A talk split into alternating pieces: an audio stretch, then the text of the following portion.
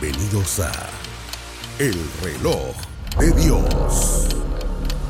Las noticias actuales con el enfoque bíblico que muestra nuestro tiempo y ubicación. El enfrentamiento entre palestinos y la policía israelí en la explanada de las mezquitas. A medida que la guerra continúa, el número de personas que huyen Bienvenidos al reloj de Dios. Si nos están sintonizando en vivo, buenas noches. Y si están en cualquiera de nuestras repeticiones, buenas tardes, buenos días. Gracias por estar en sintonía de Rema Stereo 917, Rema TV y el canal de nuestro apóstol Sergio Enríquez. Les recuerdo, activen siempre las notificaciones para tener la información en el momento en el que se lanza un nuevo episodio del reloj de Dios. Inicio también contándoles que hoy daremos oportunidad para contestar preguntas que han ingresado por WhatsApp. Si no lo han hecho, les invito a escribir al más 502 55 17 90 99. Nuestro anfitrión ya está listo para recibirles también y saludarles con todo cariño. Apóstol Sergio Enríquez, ¿cómo se encuentra hoy? Eh, pues acá sí está estando siempre atentos a todos los acontecimientos del tiempo final, regionales e internacionales, pero sobre todo personales, porque de nada sirve estar eh, empapado de esta verdad escatológica y de conocer los tiempos si no conocemos nuestra propia eh, vida. Yo recuerdo que en la historia bíblica aparece Elías, al cual el Señor se llevó en, un torbellino, y mientras iba camino hacia el Jordán, que desde el Jordán Dios se lo llevó, eh, se le aparecieron primariamente una, escuela llamada de los hijos de los profetas eh, en Betel, y le hablaron a Giesi, eh, perdón, a, Eliseo, que era siervo de, Elías, y le preguntaron, ¿sabes tú que hoy va a ser quitado tu Señor sobre ti? En otras palabras, ¿sabes que hoy va a haber un arrebatamiento en donde se van a ir a Elías? Y Eliseo le decía, sí, yo lo sé, callado. Y luego bajaron más a Jericó y también otra vez los hijos de los profetas se acercaron a Eliseo, siervo de Elías, y le dijeron, ¿sabes que hoy va a ser quitado tu Señor de sobre ti? Sí, yo lo sé, callado. Y luego el mismo Eliseo le dice a Elías que antes de que sea quitado Elías, quiere el doble de la porción. El punto central es el siguiente. Los hijos de los profetas sabían Elías iba a ir en un arrebatamiento. Tanto los de Betel como los de Jericó. Mm. Eliseo sabía que Elías se iba a ir en arrebatamiento. O sea, conocían el evento, pero no participaron de él. Entonces de nada nos sirve a nosotros conocer la cercanía de los eventos si no participamos. El propósito de este programa es eh, despertar el sincero entendimiento del pueblo de Dios, pero no solamente para que tengamos algún conocimiento con el cual eh, poder combatir, especular y discutir con otros. El propósito, al final de cuentas, es despertar nuestra conciencia y nuestro entendimiento para ver cómo estamos nosotros delante del Señor y poder partir así como partió Elías. Entonces, eh, así que de esa manera estamos y de esta manera los saludamos a todos. Que Dios nos para ayude. Que participemos, como siempre para dice que usted, participemos. Que Dios nos agarre ministrados. Sí, amén. Y bromea diciendo confesados. ustedes lo conocen, saben que lo hace. Bien, vamos hoy a hablar, entre otras cosas, acerca de cómo es que el Señor nos va planteando situaciones que se van dando. El camino hacia la apostasía es uno de los temas que debe interesarnos como cristianos, ya que eh, pues en la explicación veremos por qué los cristianos somos principales protagonistas de la apostasía, si es que lamentablemente caemos en eso. Apóstol, hablemos inicialmente de la venida del Señor y luego eso nos irá guiando hacia conocer un poco acerca de la apostasía, porque deberíamos entender qué señales anteceden la venida del Señor Jesucristo para que estemos alertas y participemos, como bien decía usted, los cristianos en esta venida. Sí, Elcita, muchas gracias. Francamente, eh, lo que nosotros habíamos ofrecido a los hermanos eh, es que una vez al mes íbamos a contestar preguntas. Y cuando empezaron a venir estas preguntas nos dimos cuenta que había muchas dudas acerca de muchas herejías que, que pululan en el ambiente cristiano, ¿verdad? Sobre todo ahora con los medios de comunicación masiva como los tenemos. Porque con anterioridad los medios de comunicación masiva, eh, pues, eh, y lo siguen siendo eh, en cierta forma, los medios escritos, la prensa escrita, revistas, la televisión, la radio, y, y fue ampliándose. Pero definitivamente cuando a la llegada de Internet, de las redes sociales y de todas las plataformas, eh, de comunicación que se utilizan desde Twitter, Instagram, YouTube, Facebook, eh, todas, todas, todas, eh, TikTok, todas esas, cualquiera que tiene acceso y que medio aprende a utilizar o lo aprende bien a utilizar cada una de estas plataformas, dice lo que quiere. Dice, o, dice lo que quiere o lo que cree que sabe o repite lo que dijo otro.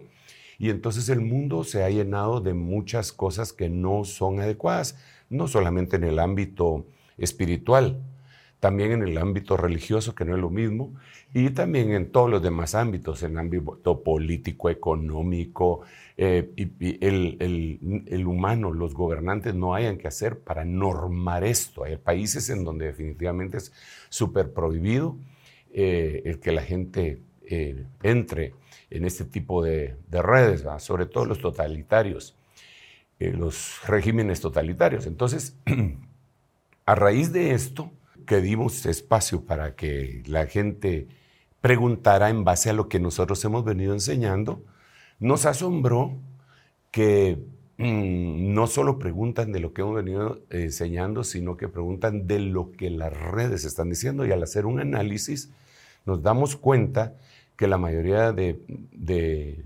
cristianos, hermanos, algunos les han planteado dudas serias acerca de su fe, precisamente los, estos medios.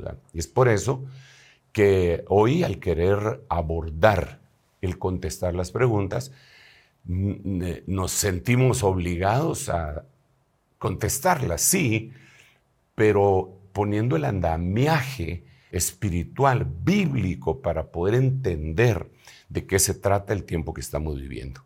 Tú mencionabas la venida del Señor eh, y los eventos que se dan antes de.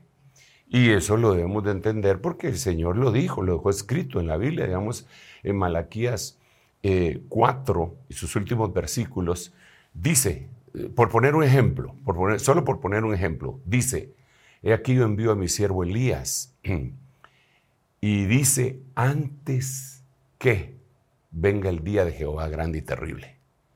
O sea, antes del día de Jehová grande y terrible, lo que precede, pues, es la aparición del siervo Elías, según Malaquías 4, los, últimos dos versículos. Entonces, esto plantea otras preguntas. ¿Qué otras cosas positivas y negativas van a suceder antes del día del Señor? Y lo primero que tenemos que analizar es cuál es el día del Señor. El día del Señor en Malaquías eh, habla del día grande y terrible. La palabra profética que fue escrita antes del Nuevo Testamento, dice que la gran tribulación, la última semana de Daniel, la, eh, septuagésima semana de Daniel, eh, va, a ser espantosa, pero le llama Día del Señor.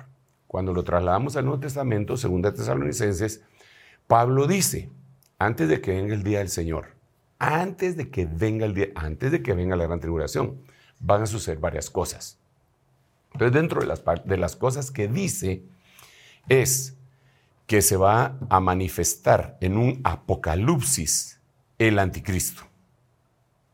Esto quiere decir que antes de que venga la gran tribulación, va a haber una manifestación eh, extraordinaria de un personaje que va a avasallar en todo el mundo.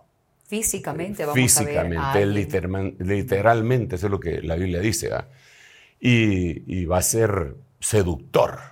Y la Biblia en el libro de Daniel dice que con intrigas y engaños se va a ir metiendo y, va a sojuzgar en todo el mundo. En todo el mundo. Eso, eso es bien, eh, creíble que puede hacer en primer lugar porque está en la palabra, pero ya lo hemos visto porque se han levantado líderes alrededor del mundo, políticos en que la gente los sigue como un ídolo, como si fuera, como un ídolo. Son, son sus, no solo sus fans, sino que son sus siervos, sus adoradores, ¿verdad? Eh, y repito, y sobre todo en los regímenes totalitarios. Eso es fácilmente creíble, pero se va a levantar un líder que va a agarrar todo, que va a agarrar todo. Ok, pero eso eh, no se va a manifestar así antes de, solo se va a manifestar el personaje, sino que la gente va a decir, ah, este tipo sí, este sí puede, este debería de ser. Eso es lo que dice la Biblia que va a pasar antes del día. Pero hay otra señal que lo dice 2 Tesalonicenses en su capítulo 2, que al empezar a hablar el apóstol Pablo acerca de esto dice, en cuanto a la venida del Señor Jesucristo, la parucía del Señor Jesucristo y nuestra reunión en torno a Él, nuestra episinagoge, esa es la palabra que se utiliza ahí, os rogamos, hermanos, que no os dejéis mover fácilmente vuestra manera de pensar, como que si ese día ya llegó, no vayan a, dejarse influenciar ni por dicho, ni por carta, ni que, o, que digan que nosotros dijimos eso. Porque ese día, el día del Señor, la gran tribulación, no vendrá sin que antes se manifiesten las dos cosas que te estoy diciendo. Pero una de ellas es la apostasía. La apostasía, en algunas versiones como la amplificada en inglés, dice la apostasía generalizada. Eso es impresionante. Que, se va a expandir por la iglesia. Que, sea generalizada. Eso ya es temible. O apostasía generalizada. Eso le pone los pelos de, punta a uno, porque quiere decir, no es que van a ser algunos que otros los que van a caer en esa situación. Sin, bueno, eso es lo que dice la, la versión amplificada. Las demás versiones ponen, quitan la palabra generalizada y solo ponen apostasía. Eso le da un poquitito de respiro a uno, ¿ah? pero ya la otra versión ya lo asustó. ¿ah? Entonces, lo, yo lo primero, el cita que, que, que vi, es que la palabra apostasía, para poder entender de qué nos está hablando el Señor, tenemos que tener la iluminación del Espíritu Santo y el estudio de la misma palabra que se explica a sí misma. Entonces, apostasía es una palabra griega, claro que fue españolizada y nosotros la conocemos como apostasía, pero en el griego se dice apostasía. La misma palabra. Sí, es la misma palabra, apostasía, apostasía. ¿Verdad? Lo importante ahora es el eh, eh, significado sí, entonces, y su etimología, ¿ah? porque cuando vamos al griego y buscamos de dónde viene la palabra griega apostasía, nos damos cuenta que viene una palabra griega, su raíz, que se dice apostación. Esta apostación, cuando la analizamos, quiere decir divorcio. Esto aparece en el libro de Mateo, cuando le hacen la pregunta al Señor y le recuerdan que Moisés eh, dio permiso para dar carta de apostación, carta de divorcio.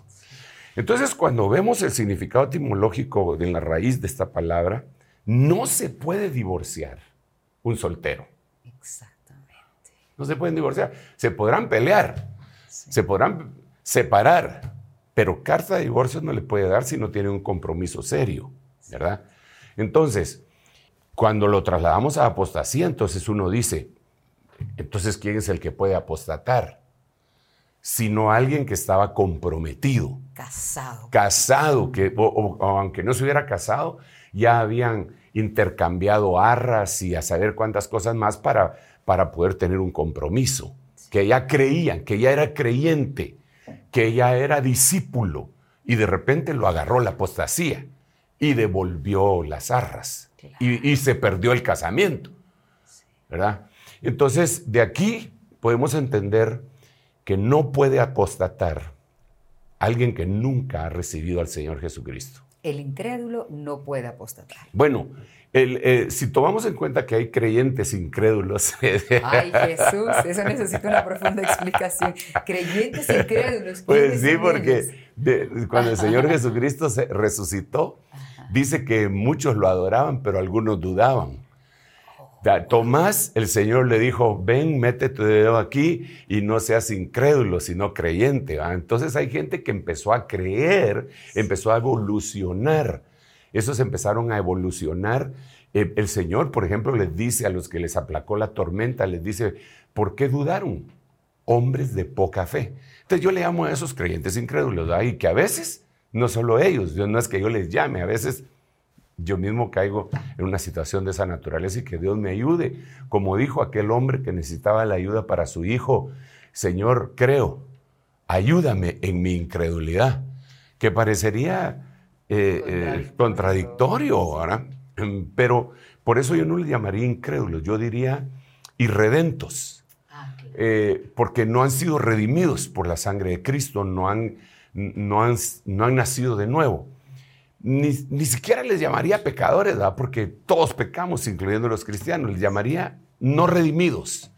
Entonces, no puede apostatar alguien que no ha sido redimido. Eso es lo temible de esto, que alguien que sí fue redimido y empieza a caminar en el camino del Señor, termina apostatando. Esto lo vemos en la Biblia, eh, porque hay, hay mucha tela que cortar y mucha discusión, pero la Biblia lo narra. Por ejemplo, Dice la Biblia, en el libro de San Juan capítulo 8, verso 31, dice, y dijo Jesús a los judíos que ya habían creído en él. Dijo Jesús a los judíos que ya habían creído en él. O sea, les podríamos llamar hermanos, ¿verdad? Ahora lo que convenía era meterlos al agua, bautizarlos, etcétera pero ya habían creído en el Señor. Eso es lo que dice San Juan 8:31. Vaya. Ahora, si vosotros permanecéis en mí, mis palabras permanecen en vosotros, seréis verdaderamente mis discípulos. Cuando sean mis discípulos van a conocer la verdad. Cuando conozcan la verdad, la verdad los libertará. Entonces ellos se ofenden. Dicen, nosotros jamás hemos sido esclavos de nadie para que nos estés diciendo que nos vas a venir a libertar. Nosotros creemos que, en otras palabras, creemos que tú eres el Mesías, pero deja de estar diciendo que nosotros somos esclavos, jamás hemos sido esclavos de nadie. Entonces empiezan a arguir con el Señor y el Señor les empieza a contestar, les empieza a contestar y a contestar. Cuando llega al verso 44, les dice el Señor, vosotros sois hijos del diablo y queréis hacer las obras de vuestro padre el diablo. Pero por el amor de Dios, 11 versículos anteriores habían creído en él. Entonces, apostataron, en 11 versículos apostataron y se convirtieron en hijos del diablo. No me lo estoy inventando, ahí está en la Biblia, en San Juan 8, 31 hasta el 44. Entonces, cuando eh, extraemos eso de San Juan 8, 31 al 44, lo llevamos. ¿Habrá creyentes hoy? Pues que han entregado su corazón al Señor. Sí, amén pero que tal vez no creen que son esclavos del pecado y creen que por haber creído en el Señor ya están libres y que ya no tienen necesidad de una administración subsecuente o después de haber creído y que se empiezan a oponer y se empiezan a portar mal y que, que se pueden convertir en lo antagónico de ser un hijo de Dios, pues eso es lo que ahí nos deja ver. Apóstol, y nos da perfectamente la oportunidad para decir entonces cuál es el camino hacia la apostasía, sabiendo que para nosotros los cristianos esto debe ser una tremenda alerta. ¿Cuál es ese camino? Mira, existe de parte de Dios, y Él lo dijo de sí mismo, yo soy el camino, la verdad y la vida. Eso es del lado positivo. Jesús se identificó diciendo, yo soy el camino, la verdad y la vida. En la antítesis se mira un camino un error y la muerte. En la antítesis, camino eh, de, Caín, el error de Balaam, ¿verdad? Hasta llegar a la muerte, que lo describe la Biblia en el libro Apocalipsis. Digamos, la antítesis está en el libro de Judas capítulo 1, verso 11, eh, en donde dice, hay de ellos porque ellos siguieron el camino de Caín, el error de Balaam y perecieron en la contradicción de Coré. Entonces, camino, error y muerte. Jesús es camino, verdad y vida. Ellos son camino, error y muerte. ¿Ok? Tomando como parámetros Caín, eh, Balaam y Coré. Que es un tema apasionante, ¿verdad? Pero entonces, una vez que una persona creyó, debe de cuidar la salvación, según la Biblia. Hebreos capítulo 1 lo que dice es, ¿y cómo escaparemos si descuidamos una salvación tan grande? O sea, Dios nos dio una salvación a nosotros. Hay que cuidarla. ¿Cómo se cuidaría la salvación? Mm, la salvación se cuida cuidando todas las cosas que Dios ya nos dio. Por ejemplo, solo por poner un ejemplo, Efesios capítulo 4 dice, eh, esforzándonos por mantener la unidad del Espíritu. Eso es como cuidar la unidad del Espíritu. Después viene obtener la unidad de la fe y por último la unidad del cuerpo. Pero entonces hay cosas que se cuidan con lo más básico y una de las cosas básicas es la doctrina. Ok, entonces, el, el antilugar santísimo, antilugar santísimo, es más, quisiera ver si logro utilizar esto para, para darme a entender con lo que... Eh, este es un tabernáculo de Moisés visto desde arriba, supuestamente, ¿verdad? Y que yo lo utilizo bastante para, para poder plantear algunas cosas. Esto lo conocemos como el atrio, esto es como el santo y esto es como el santísimo. Entonces, aquí está el camino, aquí está la verdad y aquí está la vida. Pero en la antítesis, en la antítesis, la que mencioné en Judas 1.11, sería camino, camino, error y muerte. Antítesis, antítesis. Vale. Entonces ahora, si ustedes me permiten borrar acá para poder decir, esto, aquí solo estoy planteando la base para dar eh, el, lo que les quiero decir. Aquí sería apostasía, apostasía, el antilugar santísimo. Lo que le precede es blasfemia. Y lo que le precede a la blasfemia es herejía. Entonces, el antilugar santísimo es la apostasía, precedida por una blasfemia, precedida por herejías. Entonces, lo que nosotros vemos en este momento, eh, que ha sido utilizado las, las redes sociales, recordémonos que la, la forma de comunicación siempre han cambiado totalmente la fisonomía del mundo, totalmente. Cuando Gutenberg y su imprenta eh, empezaron a reproducir libros a granel, cambió la fisonomía del planeta. Hace más o un poco más de 500 años. Eh, se vino la lectura, la forma de pensar de la gente cambió, etcétera. Híjole, incluso la gente que no leía la Biblia la empezó a leer porque se empezaron a traducir Biblias en tres idiomas vernáculos, que fue español, alemán e inglés. ¿verdad? Porque antes solo estaban en los idiomas originales y, lenguas que casi eran lenguas muertas. Pero ahora no, llegó a disposición de todos. Eso fue hace 500 años, más o menos, un poquito más. Entonces, hoy la forma de comunicación volvió a cambiar. Hoy nosotros eh, nos comunicamos por WhatsApp, por Instagram, eh, por Telegram y por otro montón de, de, cosas. Ya, incluso ya ni siquiera por llamadas telefónicas. Cada vez menos. Es cada vez menos. La llamada telefónica se, se está volviendo anacrónica. Ya, ya, ya, nadie quiere contestar. Hasta sienten una ofensa si lo llaman directamente. Claro, como invasivo. Sí, como invasivo. La gente pregunta, ¿te puedo llamar? Sí, sí. Pero, pero, pero no le preguntan, ¿te puedo escribir? Claro. O sea, cambió, cambió el concepto. Entonces el concepto de comunicación también cambió y esto ha aprovechado el enemigo para lanzar todo tipo de ideas y aquellos que son neófitos, a ver, a ver, eh, digamos que es un neófito. Neófito es una palabra que significa recién plantado.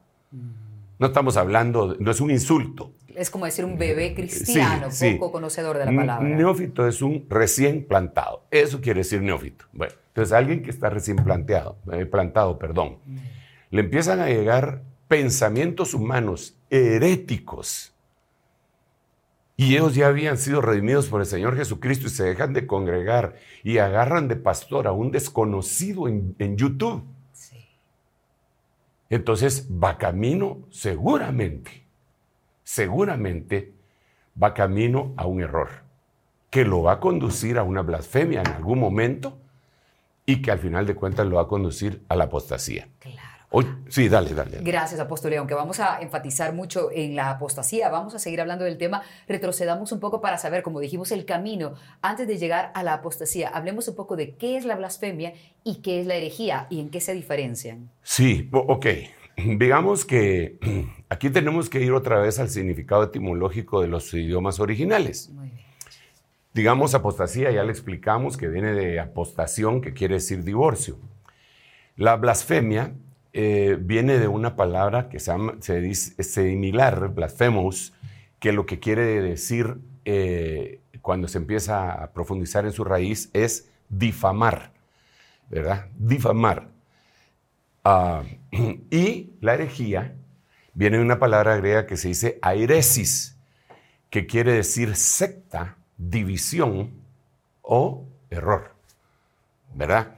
Entonces, aquí ya eso a mí me da una panorámica un poco distinta para, para analizar en base a estas palabras en el Nuevo Testamento, cuál podría ser una herejía, cuál podría ser una blasfemia y conduciendo hacia la, eh, hacia la apostasía.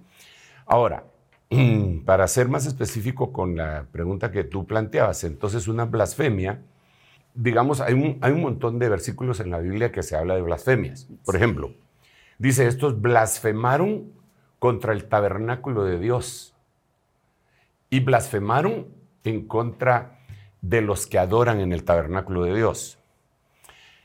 Eh, en algún momento el Señor Jesucristo les dice, toda blasfemia contra el Padre y contra el Hijo será perdonada. Pero toda blasfemia contra el Espíritu Santo no será perdonada ni en este siglo ni en el venidero. Entonces aquí ya podemos, podemos ver una cosa importante, otra vez aquí, que existen dos clases de blasfemia. Una que se puede perdonar y otra sin perdón. ¿Y cuáles serían esas entonces? La blasfemia imperdonable es blasfemar contra el Espíritu Santo, ¿verdad? Como lo Eh, como lo mencioné. Las demás blasfemias eh, eh, tienen que ser localizadas en uno y pedirle perdón al, al Padre. Como alguien que habla mal de su pastor, por ejemplo, y luego se entera que estaba cometiendo un error. Eh, pero, pero ahí no sería blasfemar en contra, necesariamente en contra del pastor. Eso sería otra cuestión. Pero mira, por ejemplo, decir que Jesús no es Dios es una herejía que se convierte en blasfemia y que la Biblia le describe en, en el libro de Apocalipsis. Cuando le dice a, a los, eh, a una de las iglesias ahí descritas, de las siete iglesias descritas en Apocalipsis, le dice, Tienes ahí a los que se dicen ser judíos y no lo son, sino que son sinagoga de Satanás. Después lo vuelve a decir y dice, esos que tienen la blasfemia de los que se dicen ser judíos y no lo son. ¿Cuál es esa blasfemia? La blasfemia de los que se dicen ser judíos y no lo son es que ellos dicen que Jesús no es Dios. Ahora, esa blasfemia puede ser perdonada. Pero que ya cuando se meten contra el Espíritu Santo ya se eh, eh, enterraron vivos. Eso es importante. Bueno, eso, eso dice la Biblia, ¿verdad? Yo solo estoy repitiendo. No, es- no creo yo, yo creo, yo creo, yo digo. No, la Biblia dice, la Biblia dice, la Biblia dice. Por eso yo menciono los versículos bíblicos. Entonces, eso sería, blasfem- blasfemias hay, hay muchas. Y en la blasfemia participa tanto el, el creyente como el no convertido. Sí, el creyente puede participar y el no converso puede azuzar el fuego. ¿ah? Digamos, un creyente, digamos, en la Biblia, eh, el apóstol Pablo está hablando de dos discípulos de él, que se llaman Himeneo y Fileto. Entonces dice, él escribe ahí, dice, a Himeneo y a Fileto los entregué a Satanás para que aprendan a no blasfemar. Ahora, aquí, eh, eh, aquí, aquí tenemos que analizar qué es entregar a Satanás. Sí. Ese es otro ¿Qué fue tan grave lo que hicieron ellos? Sí, pero ¿y, que y se qué es entregar a Satanás? Sí. Porque es que no es eh, entregar a Satanás, no es eh, de que ya se murieron. No. Porque 1 Corintios 5 habla de los que entre de un muchacho que estaba actuando muy, muy, muy, muy mal, muy mal, tenía un pecado terrible, todos son terribles, pero este era de lo peor, que incluso el apóstol Pablo dice, ni aún entre los gentiles están haciendo un pecado como el que está haciendo este. Y entonces dice, yo ya lo entregué a Satanás para destrucción de su carne, a fin que su espíritu sea salvo. O sea, lo entregaron a Satanás para que le, Satanás le diera una revolcada de aquellas tremendas, lo jalara por un piso empedrado de la antigua, ¿verdad? para que se fuera golpeando en todo, esas- en todo ese piedrerío. Le dieron duro, le fue feo, y eso lo hizo reflexionar para que al final su espíritu no se perdiera. ¿Y qué pasaba con su alma? Eh, su alma también tendría que ser eh, recapturada por su espíritu y ser salvado, pero su cuerpo hecho pedazos. ¿ah? Entonces, ahí vemos que una entrega a Satanás no es una entrega para perdición. A Himeneo y a Fileto los entregaron a Satanás para que les fuera muy mal en la vida hasta que reflexionaran que habían dicho una blasfemia. Y como consecuencia, se arrepintieran. Porque hay blasfemias que pues, pues, pueden ser perdonadas. Ahora, ¿de dónde vienen estas blasfemias? De las herejías. Entonces, las herejías, otra vez vol- volvemos a la carga, se dividen en dos. Le- a ver, voy a- lo voy a poner aquí y después voy a explicar qué quise poner. Una herejía se ya- yo le llamaría carnal. Y la otra herejía yo le llamaría espiritual. A ver, ¿qué estoy tratando de decir con eso? Ok. Eh, una herejía carnal es lo que la Biblia dice, obra de la carne, obra de la carne. ¿Qué es carne? Alma más músculo. Esa puede ser una herejía. ¿ah? Carnal, ¿Podríamos poner un ejemplo? Carnal. De la carnal. Una necedad. Una necedad de alguien que dice, no, así no es la cosa, la cosa es así, y se va contra la razón y contra la Biblia. Es una energía procedente de la carne. Quiere Eh, ganar la Sí, batalla. exacto. verbal. Eso, es carnal. Y, y hay otra cosa aquí que tendríamos que explicar acerca de la herejía para ir después a, a ver algunas cosas que se dicen para analizar si son error, herejía, blasfemia o apostasía. ¿Verdad? Entonces, la, cuando alguien se mantiene en una posición Intransigente. intransigente en el lado negativo, desde luego, o permanece firme en, en lo positivo, Dios siempre le ayuda. Por ejemplo, Faraón endureció su corazón nueve veces. La última vez, Dios dice la Biblia, y Dios endureció el corazón de Faraón. Pero las nueve veces anteriores, la Biblia dice, y Faraón endureció su corazón, y Faraón endureció su corazón, y Faraón endureció su corazón, y Faraón endureció su corazón, y Faraón endureció su corazón. Nueve veces. Entonces en la décima dice, y Dios endureció su corazón. ¿Eso es lo que querés? Pues eso te doy. Ok, vale. En el lado positivo, ahí Faraón fue intransigente. En el lado positivo, eh, Daniel propuso en su corazón no contaminarse con la comida del rey y arriesgó su vida y suplicó al, al eunuco que no le dieran de comer la comida del rey ni la bebida del rey. Entonces se permaneció eso. Entonces Dios dijo, ¿eso es lo que querés? Pues yo te ayudo. Ahora vas a resultar más robusto y más sabio que todos los demás. Yo te ayudo. Propuso en su corazón lo bueno y Dios lo apoyó. Entonces, cuando alguien intransigentemente se queda metido en una herejía carnal, llega un momento en el que Dios dice, ah, bueno, eso es lo que querés. Ok, yo te ayudo. Entonces, dice la Biblia que hay herejías causadas por espíritus inmundos. Esa es la que yo le llamo espiritual. Eh, la palabra es eh, neuma. De ahí viene neumático, ¿ah? el aire. Que se, Wow. pero es otra cosa. Qué interesante. Eh, sí, en- entonces eh, ya es una herejía potencializada con espíritus inmundos, de las cuales la Biblia las, las describe.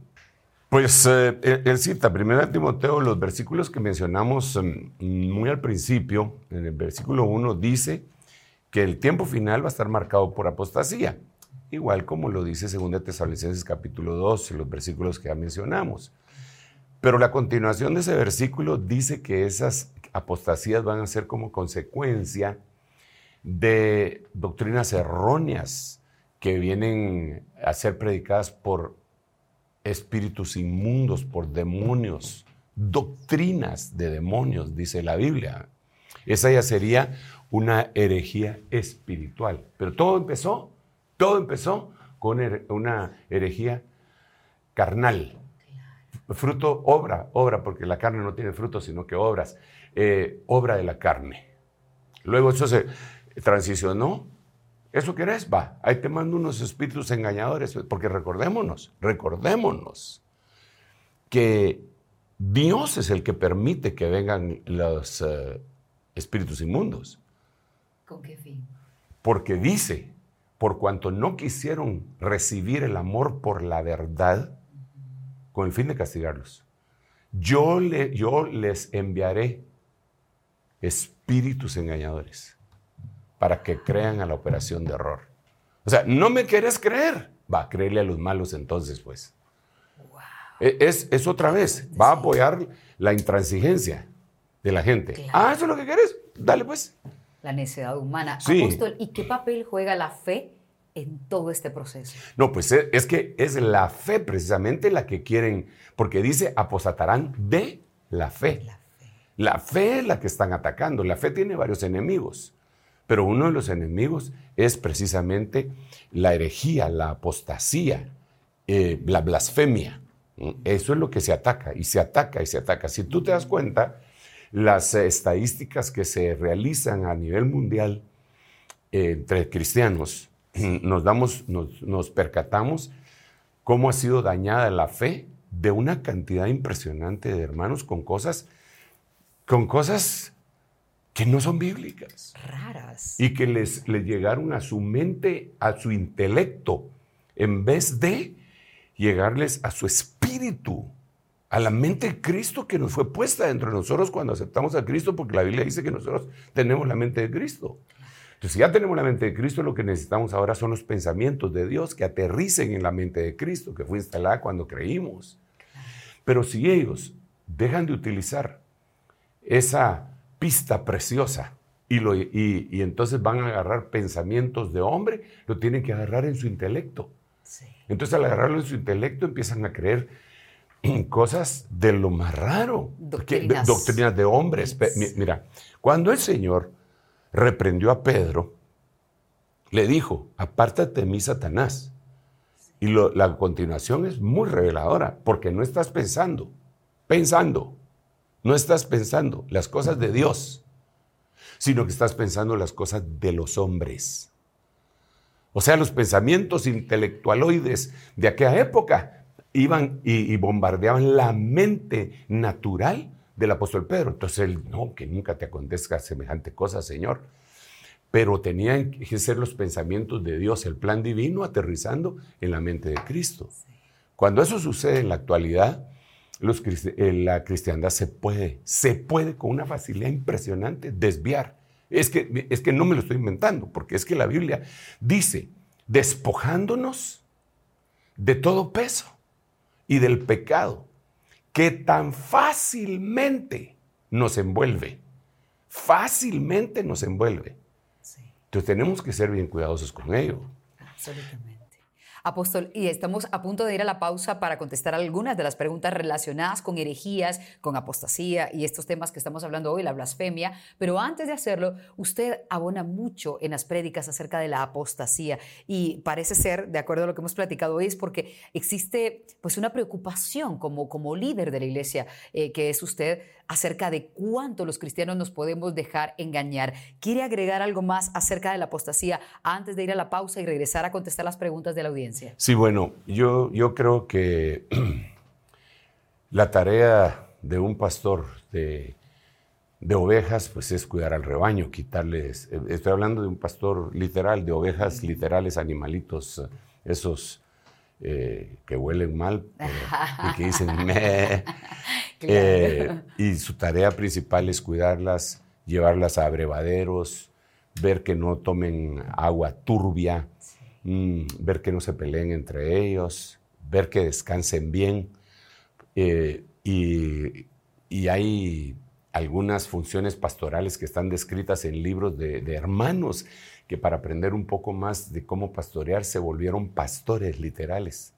Hay un libro muy recomendable, por cierto, que se llama La vida en el redil, que es un hermano que se volvió pastor de ovejas y ahí aprendió muchas cosas. Literalmente ovejas. Sí, él literalmente oh, pastor. Sus ovejitas, sí, tenía sus ovejas y las pastoreó. Entonces, eh, dentro de las cosas que él hacía eh, y que, son las funciones de un pastor y que las tuvo que aprender, era eh, desparasitar a las ovejas y las tenía que desparasitar con parásitos externos e internos, ¿verdad? Incluso él es eh, uno de los que explica que en el, en el verano les echaba aceite en la cabeza a las ovejitas, eh, que es algo que se dice en la Biblia, ¿verdad? Que a las ovejas les echan aceite para que el aceite le corriera y le tapara la nariz, porque por la nariz entraban algún tipo de parásitos que le carcomían el cerebro. Eso es lo que él dice ahí, ¿verdad? Eh, y dentro de las cosas, y por eso me vino a la memoria el, recuerdo de este libro tan bonito y de lo que él explica, es que eh, en las noches las ovejas que tenían parásitos no dejaban descansar a las otras, porque empezaban a patalear, a pegar, a golpear a las demás ovejas. Es muy aleccionador. Porque hay ovejas que no dejan, ovejas ya, ya ovejas de una iglesia, ¿ah? que no dejan descansar a otras ovejitas que están queriendo reposar. Y la, y la razón por la que no dejan descansar a los otros es porque tienen parásitos. Demonios, pues. y en, las noches empiezan a patalear y, fastidian a los demás, ¿verdad? Por eso es que hay problemas en las iglesias. Entonces, ok, como pastor, las funciones que nosotros queremos hacer son esas, ¿verdad? Cuidar al rebaño. Hay ovejas que no se dejan cuidar y se salen del redil. En la iglesia hay ovejas de esas también. Oh, sí, así como está en Lucas 15, que, que se salen del rebaño, se van a embarrancar. Uno tiene que ir a buscarlas a veces o enviar equipos ministeriales, porque si la iglesia crece mucho, enviar equipos ministeriales y algunas no se logran. Algunas no se logran y no regresan. Algunas regresan despedazados como el hijo pródigo. Pero entonces, dentro de la responsabilidad ministerial de cada uno de nosotros, que el Señor nos ha dado este privilegio tan lindo de ser pastores, es que las ovejitas no beban agua contaminada. Es que, mira, no es por un egoísmo eh, carnal que, digamos, uno les dice, no coma eso. Es, es un padre, es una madre diciéndole a sus hijos que no pueden comer algún tipo de comida. Tú, cualquier persona que, que, haya tenido la dicha de ser padre o madre, eh, tiene la responsabilidad de decirle a su hijo, no, no, no, estás comiendo demasiado de eso. Incluso en los Estados Unidos, cuando un niño está demasiado obeso, pueden acusar los padres de abuso infantil porque ellos son los que deberían de, ver la dieta de aquel niño. Ahora trasladémoslo a la, iglesia. Entonces nosotros, digamos, le decimos a la gente, no hombre, deje de estar oyendo cualquier tontería. Es la Biblia, la Biblia, venga, si usted, a ver, si usted quiso sentarse aquí para, para reconocer pastoreo, oiga, usted no se pastorea a usted mismo. Porque todos necesitamos un guía. Todos necesitamos un guía. En mi guía es el Señor. Te voy a poner un ejemplo. No sé si has oído de Tiger Woods. Claro, golfista. Golfista, eh, que les fue dolor de cabeza para todos los eh, golfistas blancos, ¿verdad? Porque, porque se quitó les quitó todo y no era de su especie, si tú quieres, ¿verdad? Eh, había sido pobre, era de raza negra, bueno, les ganó. fabuloso el tipo. ¿ah? Entonces, de repente, ya cuando llegó a la cúspide de su carrera, aparte de lo que le pasó después, eh, empezó a, despidió a un su preparador que tenía y su carrera empezó a venirse en declive. Hasta que se dio cuenta, porque lo que él pensó fue, yo soy el campeón. Este cuate, ¿qué me va a estar diciendo a mí? Si yo soy el campeón, yo soy el que sabe, yo soy el que sale el terreno, yo soy el que tira los swing y todas las cosas esas. Este otro, ¿qué me va a decir? Pero el otro le decía, no, no, no, estás tirando muy a la izquierda, estás haciendo, porque lo miraba desde afuera. ¿va? Una perspectiva Exacto. Entonces cuando lo despidió, su carrera se empezó a, venir abajo. Eh, aquí, me, aquí me viene otro ejemplo bíblico. Eh, y te hago una pregunta si... no, no, no, no, yo sé que si me, haces, si me haces el favor de contestármela según lo que tú, tu opinión. Eh, el hombre más sabio de la Biblia, ¿a quién se lo, aparte de Jesús, ¿a quién le darías el puesto? Salomón. ¿Verdad que sí? Yo también, Salomón. Entonces Salomón hubiera podido decir, pues yo soy sabio. ¿Para qué necesito consejeros? Si soy sabio. Sin embargo, dice la Biblia que tenía un equipo de consejeros, sabios. Sí. Y los oía. De la sabiduría de Salomón, él escribió, en la multitud de consejeros está la victoria, siendo un hombre tan sabio. Entonces hay ovejitas que piensan que no necesitan un guía, que no necesitan un pastor. Claro. Porque ya se son, ellos ya son muy sabios. Pero ya te puse el ejemplo bíblico, ya te puse el ejemplo del golf, ¿verdad? Claro, Entonces yo creo que eh, eh, parte de lo que nosotros como pastores anhelamos es que, que las ovejitas vayan en pos del Señor, que no se disgreguen, que se congreguen. Por eso es que hay una llamada en, el libro de Hebreos que dice, no dejando de congregarse, como algunos tienen por costumbre, para que estando congregados podamos procesar todas las cosas que están aconteciendo. Y eso va para nosotros los pastores también. Porque el pastor también debe congregarse y debe tener un equipo ministerial y debe tener consiervos que le puedan decir en algún momento, mira, eso que estás haciendo, no, que eso que dijiste, no, nada que ver, eso no es Biblia. De todos tenemos, si acaso somos Dios, pues. Hay que tener humildad para escuchar por si hay un error. Pero si Salomón tenía consejeros, ¿por qué nosotros no vamos a tener si no le llegamos a Salomón? Claro. Bueno.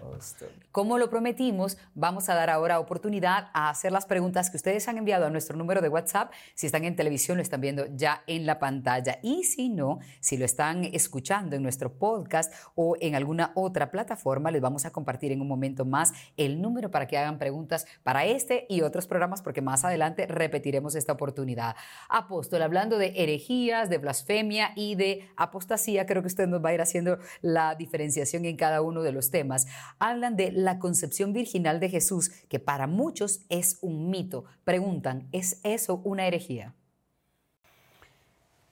Yo eh, lo clasificaría como una herejía ya no en el orden carnal, mm, sino que, eh, como dice Primera de Timoteo 4.1, es una herejía incentivada y predicada por espíritus inmundos. ¿Por qué? Porque esto no es de reciente acuñamiento. Esto lo, desde los primeros siglos, incluso los, eh, los fariseos cuando querían insultar al Señor, parecería que había un, una especie de rumor, ¿verdad? Así como ellos le pagaron a los soldados romanos para decir que Jesús no había resucitado, sino que se, los discípulos se lo habían robado de la tumba.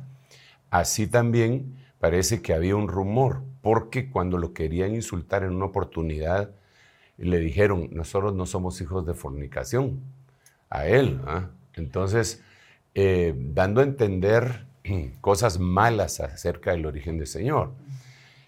Eh, otra vez volvemos al, al, punto en donde decíamos de la mente natural, la mente humana, ¿verdad? La mente incrédula de los creyentes parece un término contradictorio, ¿verdad?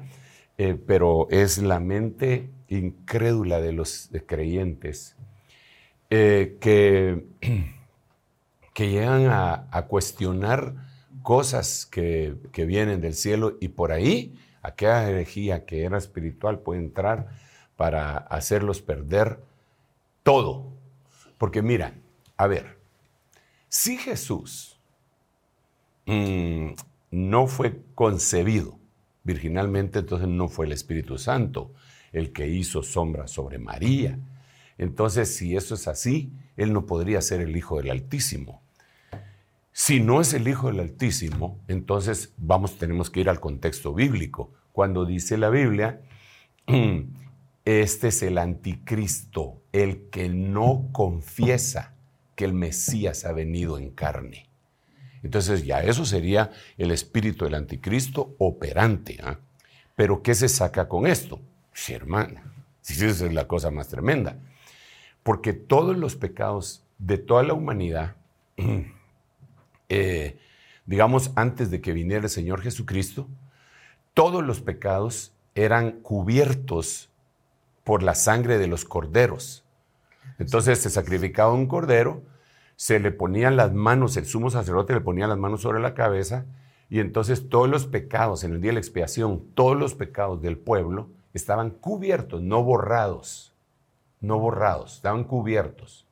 ¿Por qué estaban cubiertos? Porque solamente una sangre que no es humana podía borrarlos. Entonces, mientras venía el Mesías, aquellos pecados quedaban cubiertos a la espera de que viniera el Mesías. Con él serían borrados. exacto. Ah. Pero no podía ser una sangre del linaje humano. No podía ser una sangre del linaje humano. Dios no, no lo iba a hacer. Era, la Biblia lo dice, que nosotros no fuimos rescatados con sangre de toros y machos cabríos, sino que con la sangre preciosa del Cordero de Dios.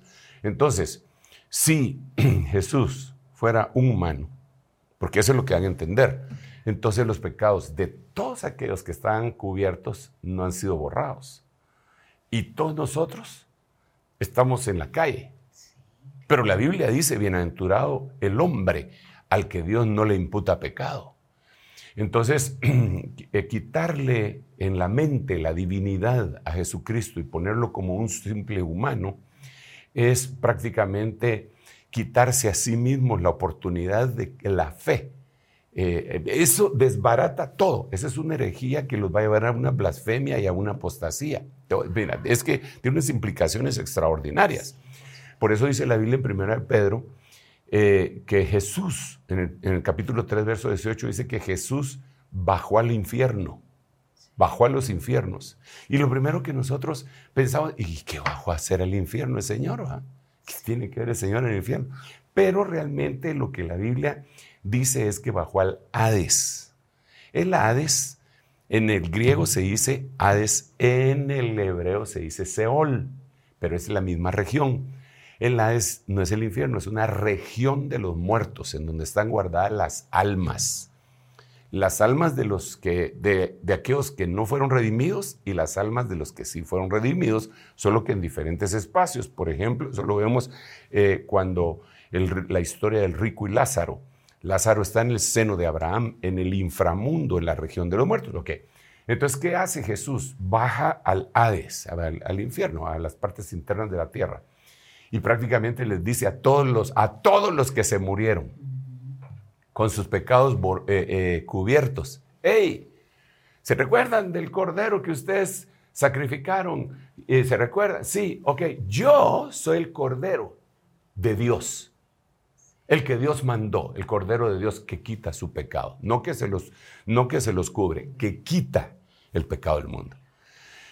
Entonces, creer que Jesús es simplemente un humano es quitar ese poder a la fe.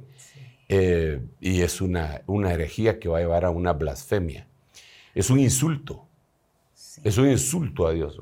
Claro, desbarata eh, mucho de eh, Sí, Y, y, yo creo que las cosas, mira, mira, Cita, las cosas del Evangelio no pueden ser entendidas con la mente humana solamente. Claro, claro, yo entiendo que todos los humanos, una grandísima parte de los humanos, pues somos inteligentes el Señor nos dio cierto tipo de razonamiento. Entonces se nos queda, se nos queda. Si nos hablan de la Trinidad, se nos queda la doctrina, la aprendemos. Si, si nos dicen que Jesús eh, eh, fue concebido virginalmente, lo aprendemos. Pero no basta aprenderlo con creerlo. Eh, o, si lo ponemos en, en una balanza, ¿qué, ¿qué, es lo que necesitamos? Es que eso se haga vida en nosotros, no entenderlo acá, sino que entenderlo en, en, el, en el, interior, en nuestro ser interior, que sea un rema. Entonces, el Señor Jesucristo tuvo que haber nacido de esa manera. María tuvo que haber quedado embarazada cuando oyó la palabra. Porque la palabra en el libro de Mateo capítulo 13 se dice esperma. Entonces el esperma divino entró por el oído de ella, por el oír viene la fe. Llegó hasta su espíritu. El Espíritu Santo hizo sombra sobre el, vientre, el útero de María. Y entonces el santo ser que nació de ahí se iba a llamar el Hijo del Altísimo, que era nuestro Señor Jesucristo. Eh, sí, es una herejía de las más terribles y es un insulto prácticamente al Señor. Apóstol, antes de seguir con las preguntas, eh, fuera del aire nosotros hablábamos acerca de herejía y que existen tal vez dos vertientes. Una que puede venir del error de una persona de malentender la palabra de Dios y puede estar cometiendo una herejía, y quien tiene el deseo de confundir o que tiene una motivación distinta. ¿Podríamos explicar esas dos vertientes de la herejía? Que tal vez alguien puede ser hereje sin querer hacer daño, sino por malentender. Tal, tal vez yo a ese no le llamaría hereje, yo a ese le llamaría eh, pues una persona que por falta de conocimiento y que su conciencia no ha sido fortalecida por la gnosis de Dios, entonces eh, cree cosas que no son ciertas, ¿verdad? El ejemplo que poníamos es cómo el Señor le dice a Pedro, refiriéndose al apóstol Juan, ¿y qué si yo quiero que éste quede hasta que yo regrese? Y en el siguiente versículo dice, y de ahí surgió un dicho entre todos los hermanos que Juan no moriría. Pero, dice a continuación, Jesús no dijo que no moriría, sino dijo, ¿y qué? Si yo quiero que él quede hasta que yo regrese. Entonces, los hermanos de la iglesia del principio creían que Juan no iba a morir jamás. Jamás. Y los últimos reportes que se tienen de Juan es de un ancianito en la isla de Patmos, ¿verdad? Eh, de más de 90 años. Entonces, muchos. entonces, eh, ahí hay otra cosa que explicar, que no me quiero meter en ella, ¿verdad? Pero el asunto es que Jesús no dijo que no iba a morir. Jesús, en otras palabras, lo que dijo es, si yo quiero que Él no se muera hasta que yo regrese, en otras palabras. Eso era más adecuado. Pero el hecho de que ellos dijeran, Juan no se va a morir, Juan no se va a morir, Juan no se va a morir, Juan no se va a morir, Juan no se va no era una herejía. Era una, era una forma de entendimiento de algo de ellos con, con un sincero, una sincera conciencia, entendimiento, y no podía ser catalogado como una herejía. Eh, pero ya cuando la ingenuidad se quita y lo que se pretende es dividir un rebaño, entra la herejía, porque la palabra herejía, como ya dijimos, viene de airesis, y airesis, uno de sus significados es secta, división, sectario. Entonces el propósito es dividir. Eh, eh, así podríamos incluso conocer un poquitito más acerca de las herejías, que después se convierten en blasfemias. Te voy a poner un ejemplo, otro ejemplo. Hay una herejía eh, que viene desde, el, desde el primer siglo, pero que se ha acentuado mucho y que la Biblia la describe en el libro de Apocalipsis, y es la que nosotros conocemos como los judaizantes. Los judaizantes quieren hacer volver a la iglesia a la ley, en pocas palabras. Pero ellos no van y presentan el Evangelio, las buenas nuevas, a los inconversos. No, ellos van a los que ya están convertidos para, para confundirlos. Ellos no le van a hablar a, un borracho de Yeshua Hamashiach. No. Ellos eh, ni le dicen a un marihuano Baruch Hashem Adonai. No, eso ellos lo utilizan para ir a contaminar hermanos que ya están redimidos. En otras palabras, para dividir. Es una herejía generalmente lo que hace es dividir y después se convierte en una blasfemia para que esa gente que fue contagiada por esas cosas terminen apostatando. Tengo que hacer una aclaración así rapidita antes de que se me pase esto que vino a la memoria ahorita. Las tres, las tres instancias estas que acabamos de poner, herejía, blasfemia y apostasía, se dividen en dos. Así como dijimos acá, carnal y espiritual. Así como dijimos acá, perdón y sin perdón. Entonces, la herejía puede ser obra de la carne y obra de espíritus. Ok, blasfemia puede ser la que es perdonada y la imperdonable. Apostasía puede ser dos tipos de apostasía. Aquella apostasía de la cual la persona puede regresar y la apostasía de la cual la persona ya no puede regresar. ¿Verdad? Claro, necesitamos que sí, irreversible. Eh, una, una apostasía irreversible y una reversible. Ejemplos. El apóstol Pedro negó al Señor con blasfemias. Cuando, cuando él, tú eras, yo no, aún hablas como ellos, empezó a insultar. Y por último, blasfemó. en la última, blasfemó. entonces él apostató. Pero regresó. Y el Señor se lo dijo.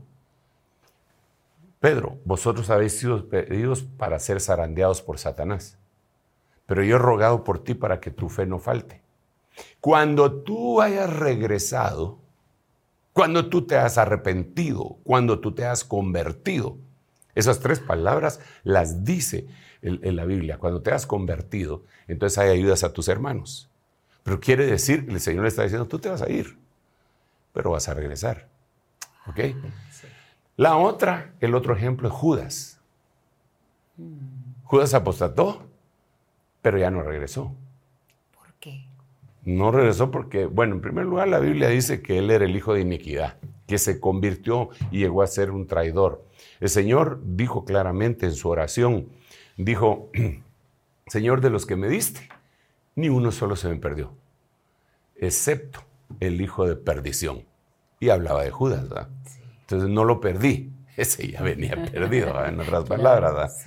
Entonces eh, eh, tenemos que analizar que los, las tres instancias, esta herejía, blasfemia y apostasía, se dividen en dos caminos, ¿verdad? y, digamos, existe una oportunidad, eso es lo que quiero decir.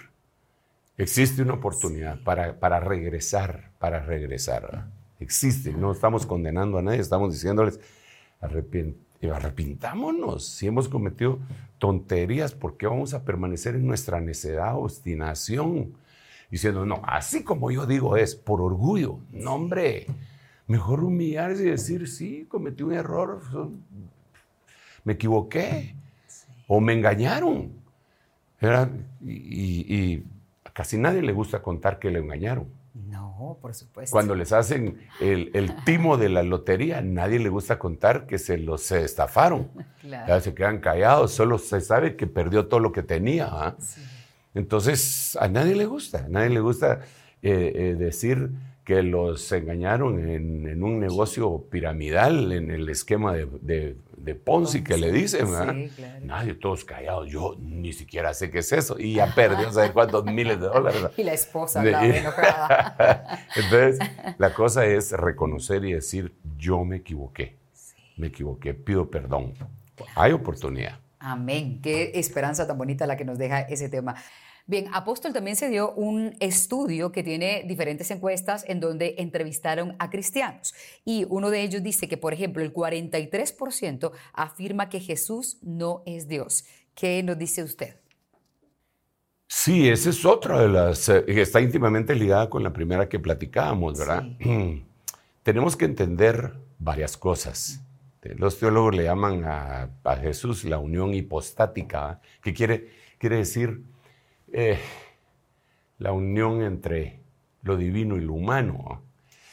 Eh, la Biblia eh, habla de la kenosis de Cristo y, la Biblia le dice el misterio de la piedad, el misterio de la piedad.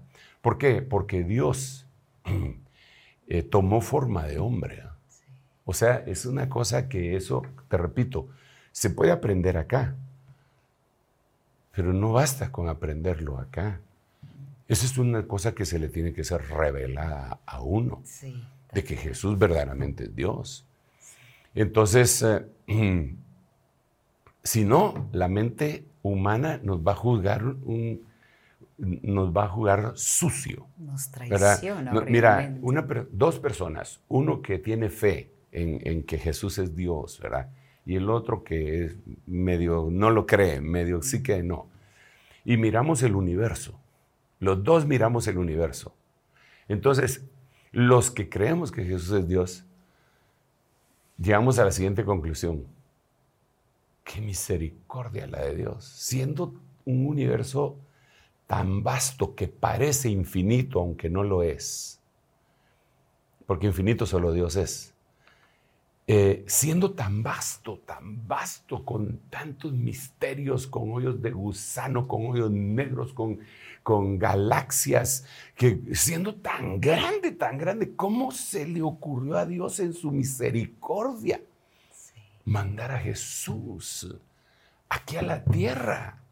Y que naciera en Belén de Judá, de la cual estaba escrita, tú, Belén, me eres muy pequeña para estar entre los millares de Israel, pero de ti me saldrá el que será el caudillo de Israel. Y uno dice, wow. Y entonces se hace uno con el salmista cuando dice, cuando veo los cielos, obra de tus manos y las estrellas que tú formaste, digo que es el hombre para que él te acuerdes el hijo del hombre para que lo visites. Así piensa el que cree que Jesús es Dios. Pero el que no cree, dice, estas son charas. ¿Cómo ser posible que el, el, universo siendo tan grande y a nosotros nos van a venir a visitar? No, esa es la religión la que me está tonteando. Entonces, la misma verdad eh, para unos va a representar una falsedad, para los otros una verdad, dependiendo de si creemos que Jesús es Dios. Yo creo que Jesús es Dios, es mi Señor, lo seguimos con y le hemos dedicado nuestra vida a Él y, y siempre nos sentimos deudores delante de Él y es lo más grande que nos puede haber sucedido. Eso es, lo, esa es mi, mi, percepción mm, eh, profunda, eh, personal.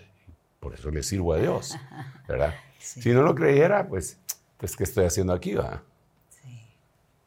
Eh, creo yo que no, no, no debería ser así. Así que sigamos, sigamos, sigamos, sigamos. Perfecto. Vamos ahora a la siguiente pregunta. Preguntan también, eh, también el equipo de producción nos hizo el favor de reunir muchas preguntas y tratar de unificarlas para que se conteste fácilmente.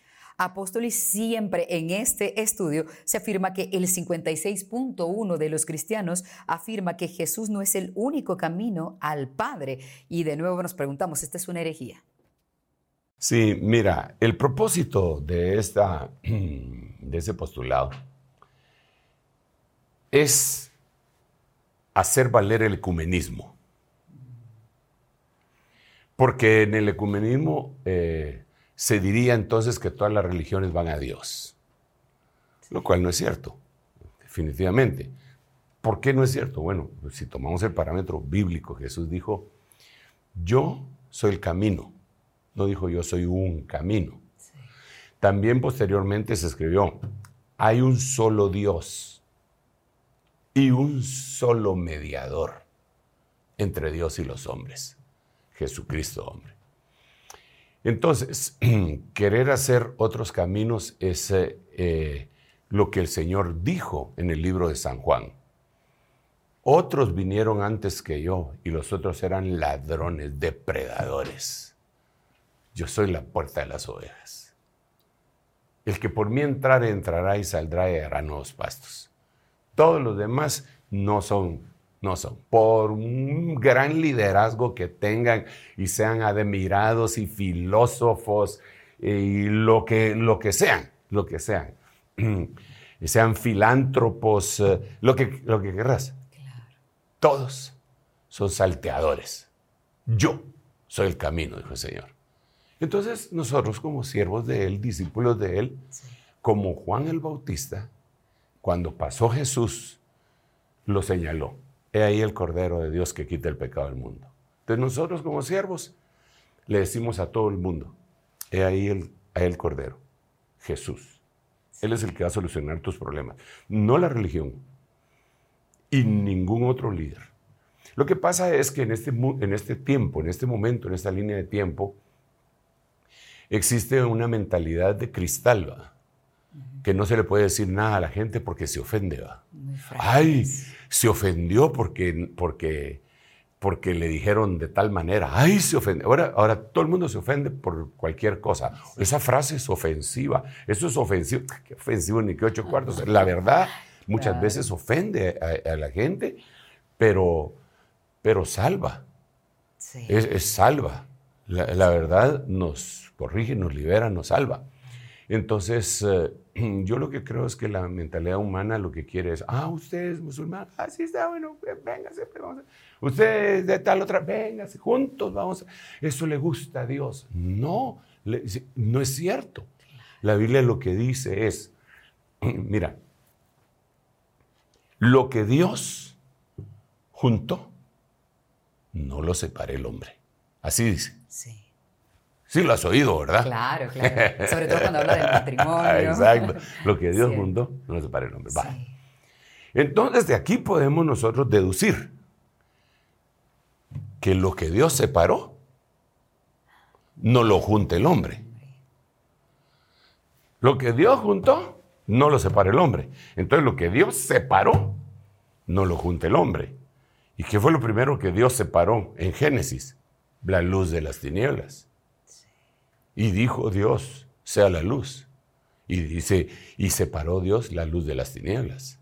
Entonces ahora viene Pablo y dice, ¿qué comunión tiene la luz con las tinieblas? O Cristo con Belial. En otras palabras, si Dios puso a las en las tinieblas a un montón de gente que no acepta a Cristo, porque para salir de las tinieblas hay que aceptar a Cristo. Ah, pero tiene tal religión. Entonces, ¿cómo le vamos a juntar con algo que sí creyó eso?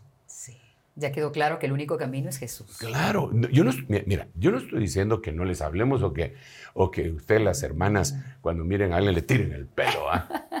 Bueno, aunque hay algunos hermanos que también tienen el pelo largo para poderlo tirar, ¿verdad? Pero, pero, yo no estoy diciendo eso. Claro, nosotros podemos tener una conversación afable con una persona que no conoce al Señor para ver también si hablarles con ternura se les puede convencer, como dice la Biblia. Pero eso no quiere decir que vamos a tener comunión. Comunión ya es de índole espiritual, no almática, no intelectual. Es, ya es de índole espiritual. Entonces, eh, esa herejía es eh, el postulado sobre el cual se para el ecumenismo. Así que sí, es una herejía, temible. Bien, apóstol, tenemos una serie de preguntas, pero vamos a decir ya la última porque en realidad el tiempo ha avanzado. El único ejército que no levanta a sus caídos es la iglesia. ¿Esto es bíblicamente correcto? Nos preguntan. Bueno, sí, eh, tendríamos que ver si también es una herejía al principio de la misma o qué. Pero inicialmente yo diría que esto es eh, lo que se conoce como la falacia de la generalización precipitada o sobre generalización, ¿verdad? Que es una falacia que procede de que de algunas personas con muy pocos, pero con muy pocas pruebas, trata de generalizar algo que sucedió. Entonces podría ser que alguien asistiendo a una iglesia fue lastimado, herido y se cayó y esperaba que lo fueran a levantar y a cuchuchar y a apapachar y regresarlo y entonces, eh, y eso no sucedió. Entonces, eh, pues tirándole la culpa a la misma iglesia, eh, lo, lo, dijo y lo sentó como una verdad sin que sea una verdad. Nadie puede osar mencionar una generalización de esa manera si ni siquiera conoce. Mira, solo aquí en Guatemala eh, nosotros tenemos aproximadamente 20.000 iglesias registradas cristianas, eh, de diferentes redes y denominaciones. Entonces, ¿cómo se puede atrever una persona a decir que de esas 20.000 eh, iglesias y congregaciones registradas, porque hay otras que no están registradas, pongámosle que haya 40.000, ¿cómo se puede atrever a decir que no se preocupan por, por el caído? Yo conozco pastores que hacen lo imposible, por decirlo así, para ir a rescatar ovejas y se, y se arriesgan su vida, su dinero y aún su prestigio.